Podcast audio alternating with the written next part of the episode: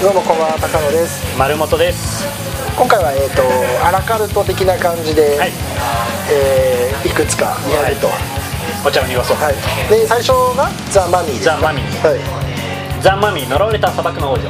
現代に蘇った古代エジプトの王女による恐ろしい復讐劇を描くトム・クルーズ主演のアクションアドベンチャー、えー、アンでございますでこれは丸本さんが見てなくて、はいまあ、僕が見たので、はいまあ、別に僕や言いたくないんですけど丸本さんがやれって言うんで話題作ですからね例えて言うなら、あの昔さあのテレビとかでもやってるさあのアイディアも何もないとりあえず作っただけの低予算映画って低予算ホラーってあるじゃん、はいなんかこういうの流行ってるから、うんジャンルで、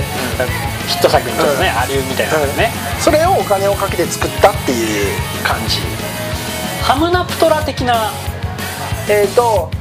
感じなんいですやいや違う違うあのホラーホラーホラーうんファンタジーいやだからアベンジャーズですよあまたダークユニバースだっけダークユニバース出すからトム・クルーズが主役で、えー発見しちゃうと、あのミイラを、いはいはいでそれが昔のエドエジプト時代に悪いことをして、えーセト神とかなその死の神と契約して、えー強大な力を得た女がいて、そいつがでも捕まってミイラにされてたのが封印されてたわけね、うんうん、それをトム・クルーズが、えー起こしちゃって、でトトム・クルーズがなんかそれで見入られちゃって、うん、でミイラだけにね見入らなきゃ、はに、えーまあ追ってくるみたいな話ですよ でさ見たいと思うミイラって聞いて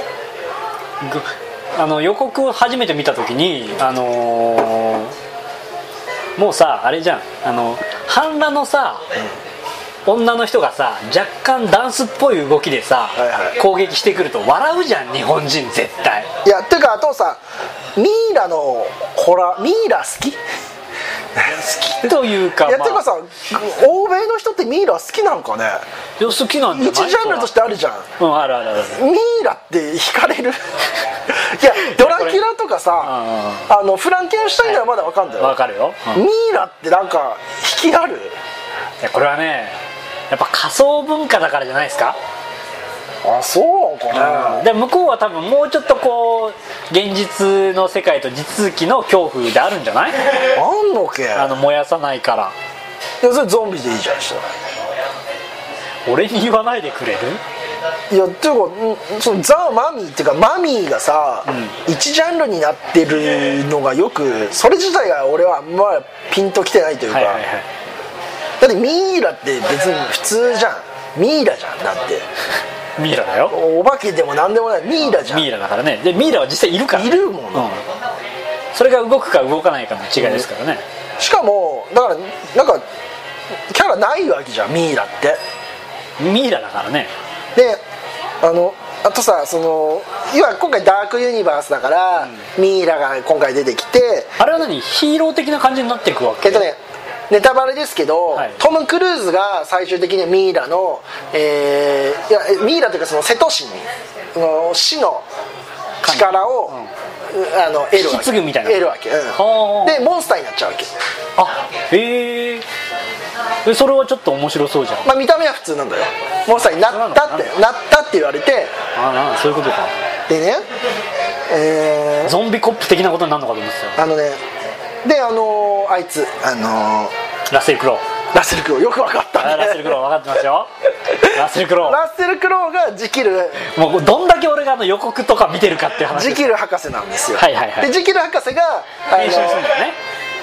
のまあ変身のことじゃ態度になるんでしょそうそう、んあのーシールドのあのあーーサミュエル・ジャクソン的な位置なわけはあはあはあで仲間を集めると仲間を集めるっていうかその研究してるそのミイラ今回はミイラを研はあ究はあはあはでトム・クルーズのことは殺そうとするわけあのその瀬戸市の力があっちゃうから、ででどうせそのミイラにもう呪われてるからお前はどうせもう生きられないよみたいなこと言って、で殺そうとするみたいなのもあったりするんですけど、なんつうのかなあなんかそれだけ聞いてるとそんな面白くなくなさそうっていうかそう悪くなくないっていう気がするんだけどヒーローっぽくダークヒーロー的なあそうっすか感じでうーん面白くないんですね あそうっすか そうですかというのもあのもうねいあのね志が低いのへだって最初から大学ユニバースって言ってることから分かる通り、ユニバースをやりたいがためだけなのよ、まあそうねでもうあのーマーベルと DC が出てさ、じゃあ何かって時にさユニバーサルがさ自分のところのさ、リソースのさその昔の怪奇モンえスターなんかないかなっつってうんでやったってだけでさでそんなまあその志がのっけから低いから、もうねミイラもねキャラがねないん だよねへえミイラってミイ要はさドラキュラとかゾンビみたいなさあのなんつうのかなドラキュラならん何ドラキュラといえば何血を吸うコウモリに変身十字架に弱いとかニンニクに弱い出るじゃん、ミイラ何あの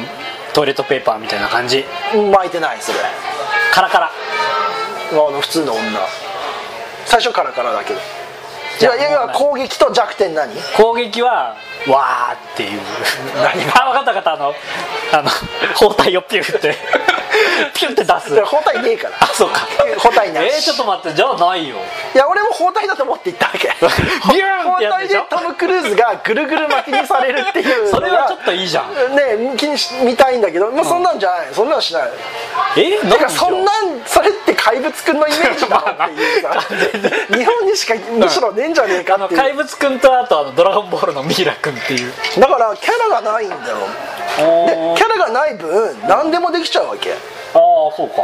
へえまず最初日から見てるんだよね、うんであのーミイラみたいな感じでいるんだけど、その人間にあのー正気をするんですよはいはいはいそうするとあのあの体がだんだん復活するんだけどスペースヴァンパイア的なそうそうそうまさにまさにまさにでい今なんて言ったスペースヴァンパイアバンパイアって言っちゃってるん でしょでで吸われた方はそのミイラの子分になるわけミイラになっておー操り人形みたいな感じなんだだねからヴァンパイアなん ですよで おやダークユニバースってこの後ドラキュラ出てくるでしょその時どうすんのってのがあるんだけどさあドラキュラも出んのかなフランケンシュタインは聞いたんだ次フランケンシュタインやんだよねあそうだよでねそうそうそうえっ、となんだっけ、えー透明人間をあのブラピジョブラピジョニー・デップでしょあジョニー・デップか、うんあれブラピもブラピも出んのあブでラピも出るんじゃなかったかな今回ねあのワールド・ウォー Z みたいなあの飛行機が落ちるんだよおうおうおうであの落ちてくそのやつドアがもう開いちゃっててさ、うでトム・クルーズ乗ってるとそそうドアの横にトム・クルーズがへばりついてて、落ちてくのがそのドアの向こうにだんだん地面が近づいてきて、はいはい落ちるはい あこれブラピで見た見たね刺さったねっていうのなの全部おーあどっかで見たことあるような全部あのねこれひあの大げさに言ってんじゃなくて、ん全身騎士官なわけすごいねそれ見覚えのあることをずっとやられるわけですよ、であのなんか瀬戸神の最終的な力を得るためにね、うんそのミイラが求めてるのはなんか宝石なわけおーでその宝石を割るとダメなわけ おおおおとかさあのむっねていうすごいんですよ全身パッチワークというか寄せ集めで作っててある意味安心して見れるよねまあそうねでもっとね 見たこともあっんだなとすもっとすごいんだけどあのブラピのブラピじゃねえやあのなんだっけ主役トムクルーズトムクルーズの友達がいたわけあの軍人なんだけど、んがあのミイラになんかうんなんか長者に操られてもう死んだんだよ、死んだ扱いになって、し死ぬんだよ、消えちゃうんだけど、後からトム・クルーズが出てきた時にもうミイラみたいなミイラじゃないゾンビみたいな顔になって、出てきて、フランクに話しかけてくる。ほうねほうほうほうでで行く先々でそいつが出てきてフランクにいろいろ説明をしてくれるこうしろこうしろってだからもうねイライライライラしてさもうなんかさしかももう劣化なわけお金はかかってるはずなのにねあのねなんならオオカミ男アメリカンの方が特殊メイクとかすごいんだよあれってあれはだって CG じゃないからねほほ頬がさ穴開いてるとかさ、あったじゃん実際にあのやってるからねその本物で僕はもう顔色悪くて目が白目とかそんくらいなのよ いやなんかねひどいんだよずっとおーもう単にユニバースをやりたいがためだけのもうそこに行きたくて行きたくてっていう感じなんだうん志の低さがあのーそれこそあの DC のバットマン対スーパーマン以上に感じましたよあのマジかマーベル DC 今回のダークユニバースでどんどん志が下がってってんだよね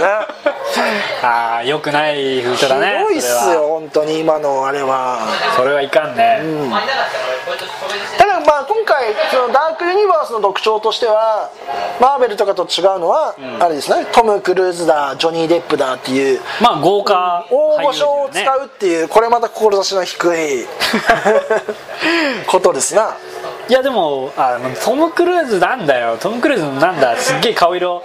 あのゾンビ的な顔でずっと全編出てくればよかったのに全然そんなんじゃないなんだよなということですはいどう見たい全く見えないね じゃあ次はえー、な何するえっ、と白鳥リッジあクソリちょちょっと待って、えー白装リッジ監督メル・ギブソン、えー主演アンドリュー・ガーフィールド太平洋戦争の沖縄戦で衛生兵として従軍したデズモンド・ T ・ドスの実体験を描いた戦争映画ということでございますと、まあ、メル・ギブソンなんで信頼感ははいありますけれどもね抜群の信頼感ですけど、まああこれはえっと丸本さんも見てると見ました見ましたはいはい俺はメル・ギブの映画で一番好きかもしれないです一番うんあそう、うなんであのねやっぱあの最最後というか、まあ、まあクライマックス近くにあるシーンで、まあ、神の声が聞こえないというシーンがあるじゃないですか、あなたの声が聞こえませんっていうあのワンシーンの高揚感ったら高揚感ったらないでしょうまあでもさ一番やっぱ来るのはあの認知描写でしょあれもすごかったねあのーこんなに人間の体って壊れるんだねっていう、あと何気にあの訓練中もさあのフルメタルジャケットっぽいんですよ そうそう何いや気にちょっとねさださっきさザ・マミーが既視感って言ったじゃないですか、い、やメル今回の「白鳥理事」だって戦まあ争まあの既視感はあるんだけど、あのーただなんでしょうね全体的なテンションがめっちゃ高いんいやだし今までの,、えーの戦争映画とかの、えー演出とか表現を踏襲しつつもやっぱりメル・ギブソンならではの新しいことをやってるし、あの今までの映画でやれなかったことをやるっていう志っていうかさ、新しいものを見せようっていうのはあるからさ、ナミーとは全然違いますよ いやそうなんだよなで結構実は戦場に行くまで長くてさもうほぼ半分ぐらいは戦争い行かないじゃないですか、半分ぐらいどんぐらいだだってマミーなんてさあのジキル博士がハイド氏に変わっちゃうんだけどさ、んそれ戻すのにどうすると思うえなんだっけ夜明けがとかじゃなかったっけうん注射を打ついいね注射の取り合いですよ わあ 注射の鳥もうさなんかいや全然違うんですよ結構ねこのアクトリッチってあの残酷描写というかさ、ブシャーブギャーが結構取り沙汰されるけど、はいはいその前の,、うん、あの戦場に行く前までの下りも結構面白いんだよね、あのでも俺ねこの人共感できるのかなと思ってさ、最初ねドスドス、ドスこいつなんか、まあ言っても狂信的な人だからね、そう大丈夫かなと思ったんだけどよく考えたらでも過去のさあのメルギブの作品でもそうだけど別に俺主人公になんか共感してどうとかで見てねえなと思ってはい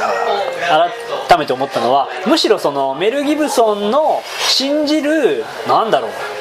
ヒーロー像っていうか英雄像というかがあってまあその人がひたすら頑張る姿を、あの見るのが面白いんだなってまあどんなやつでもひたむきに頑張ってれば応援しちゃうってことだよねでそのひたむきさの純度が今回はかなり高いので、あのーあれですでも見てるうちにとあいつらと同じ気持ちになったこいつのあの祈りが終わるまで待ってよみたいな、はいはあのシーンいいねいまあねああいう落差とかすごいああいう起伏がメアリにもあればなっていうふうに思ったねひ人の心が変わるんだからはいはいだってはいはいあとはあの裁判シーンとかね、結構ごったになんだよ 実はいろいろね いろいろあった恋愛とかもねうん入ってるしねいろいろあるんだただね一個ねあれと思ったのがですねあの戦場狭いよねいやそこえごめん俺俺ねそそれスケール感でしょうん、あの天下一武道会みたいなさ、うんうんあの舞台に舞台の上舞台に上がってそこでバーってなってさ逃げるみたいなさいやちょっと俺だからあの戦地のこととか実際どうなのか詳しくないからあれなんですけどあの距離的にはあの高校の体育館ぐらいの そうね範囲かなみたいなただいやすごいんだよ、その中でもあんだけのねあの密集戦があるっていうのはすごいんだけど、まあ、それなんか狭いなってこれお金実は低予算なんじゃねえかみたいなさでもその分見やすくはなってたんじゃないそのどこまで、あそうかもしれないけどここまで陣取りでここまで下がったみたいなさ そうなのかね見やすさはだからあったんじゃないかなすごく混乱した戦じゃ場ではああるん陣だけ取りどにはなってないでしょだってえ陣取りでしょあれいや陣取りだけど、えその映画上は陣取りになってないじゃんあまあまあまあすぐ下がる殺し合いだからねすぐ下がるわけだかバトルシーンになると基本的にそのあれもそうだよあのアポカリプトもそうだけどさまあなんていうのラガーマン的なというかラグビーな、はいラグビー的な戦い方になるじゃない、はい追う追っかけるにしてもさ、でもそこがあるんだとは思うけどねあと無駄なホラー描写がすごすぎてですね 隣の女性がですねあの日本あのほら夢見ててさ夢の中で日本人がわーって出てくるじゃんあそこでビクッつって あのものすごい毎回リアクションするのでですね俺もびっくりしましたらまあまあでもあの文句なしで面白いことは面白いですけどねいやー間違いないですねもう滑り知らずの滑らんね滑らん人ですよメル・ギブソンはもう最終的に俺あのーガーフィールドさんのあのスローモーションキックはいあ そこでもうよーしっていう不思議なてあの走り出したくなるテンションになるっていうはい久々に映画でうおーってなる作品でしたねはいはい神様の声が聞こえませんって言ってからのあの声が聞こえてきてあそこに行くっていうシーンはうん名シーンじゃないのあれはえっ、ー、とじゃあ 次他あはれちょっと泣けてくるよなじゃあ丸本さんがあの後、はい名画座で見たっていう国葬、コクソンチェイサー悲しき獣のナホ人監督によるサスペンススリラー平和なある村にやってきた得体の知れないよそ者の男、えー何の目的でこの村に来たのか誰も知らない、えーその中殺人事件が起こるということでございますはいはい、で国さん前になんか僕がじゃ軽く触れましたけれどもそうですね丸本さんがまだはい見てなくてその時は、そうですねあので見てきました、いであの僕ナホン人監督のチェイサーも「悲しき獣」もすごい面白くて、ものすごい期待していったんですよ、はいであのけ結論から言うとすっげえ面白かったです今回のも、はいは面白かったんですけど、あのねナホン人監督が高く飛ぼうとしてるんですよほうほわかりますうわかりませんあの予想もつかないストーリーああのー不気味なキャラクターで斬新な、ね、映像描写みたいなのをやっていくやろうとして高く高く放り投げた結果、えー何のルールなのかわからない試合になりましたこの結果ーはあはあはなのでえこれどうなんのどうなんのえこの人どうなんの、えこの事件どうなっちゃうの、っていう緊張感はどんどん高まるんですけど、えーっとですねそれの発散しどころがないっていうか、あのー風呂敷がものすごく広がる楽しさはあるんですけど、えーそれが閉じないまま終わるので、はいはい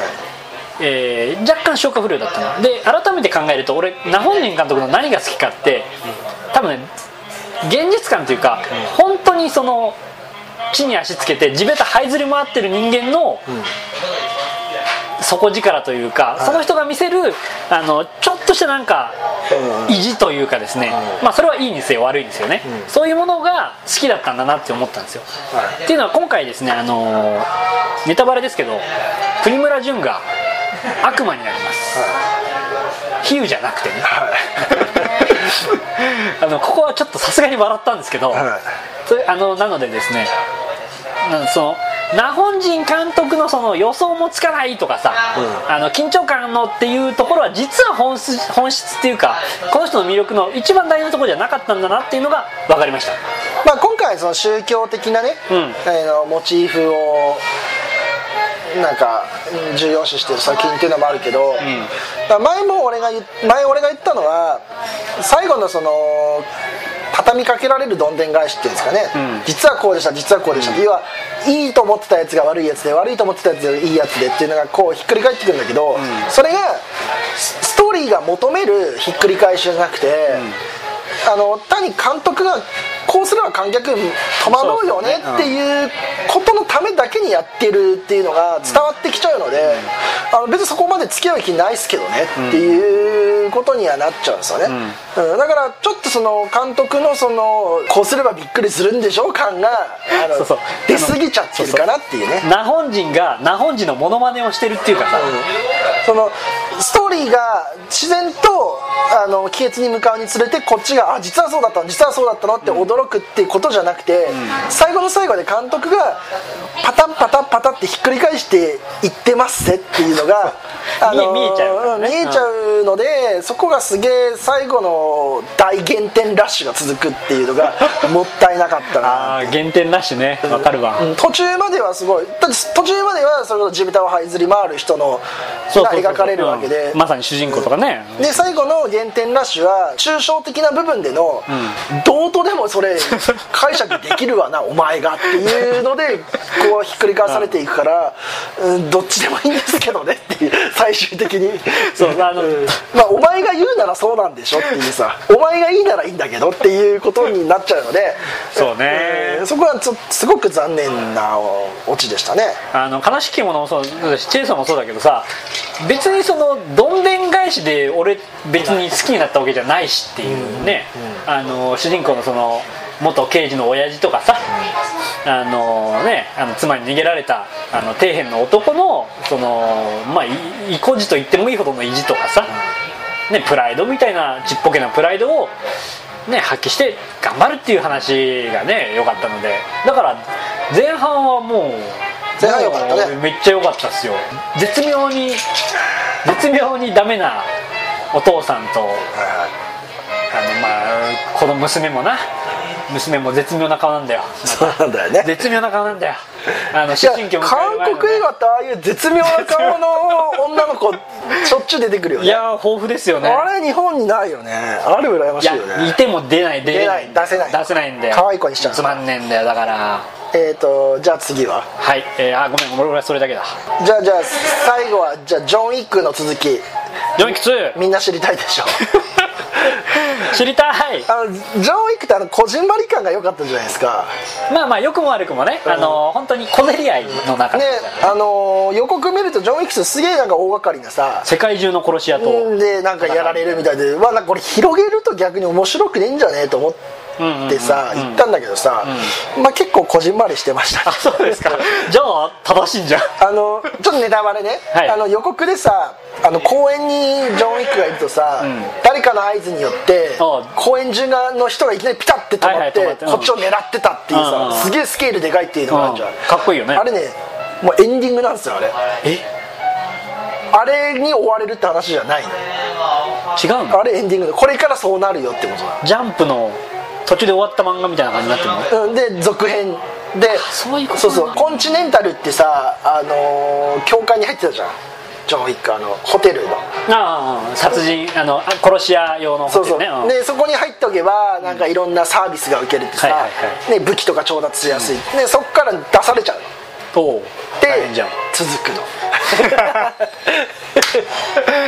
そうかつなぎかそうつその辺なはぎつなぎなんですよかだからどっちかというとやっぱ続きが見たいって感じだねあ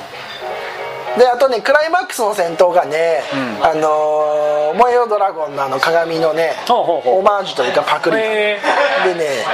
ーあまあまあねあんのま好きよですからねあんまよく、あんまよくないあんま良くないなんかまあ評判いいのかなあれでも俺はあんま好きくないんだよねあの鏡のアクションってさ、どこにいるかわからない敵みたいなやつ、うん、で変わんねえし毎 回それやる映画よくあるけどまあまあそうだよどれも変わんねえし、まあまあ、鏡だからね、そうなっちゃうかあらねの主人公が撃たれたとかさやられたと思ったら鏡でしたみたいなのもいいもういいんだよ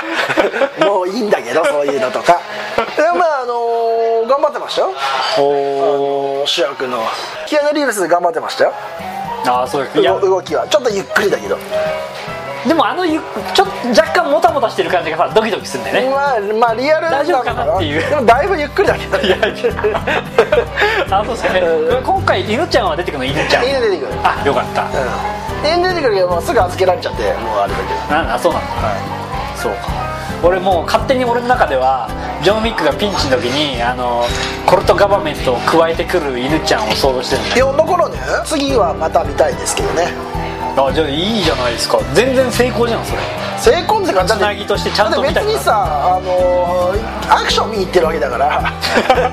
にストーリーはいいわけどうでなるほもどねただあんまり規模を大きくしすぎないでほしいわけああああだからその辺はじゃあ制作陣分かってるってことなのわかかんない次大きくなりそうな気するんだけ どまなあいよやくじゃわあジかんョなン・ウィックとイコライザーは楽しみですねいイコライザーも続編ある2ありますかあーそうっすか、はい規模あんま大きくしないでほしいねまあ、イコライザーの場合はあのカットは変わったらもう規模世界規模になってたりするからねうんまあねえーっとわ割とこう半径 100m 以内の争いにしてほしい まあ、確かにねという感じで、はいはいえーアラカルトでございました、はいありがとうございましたえーと次回見に行く映画が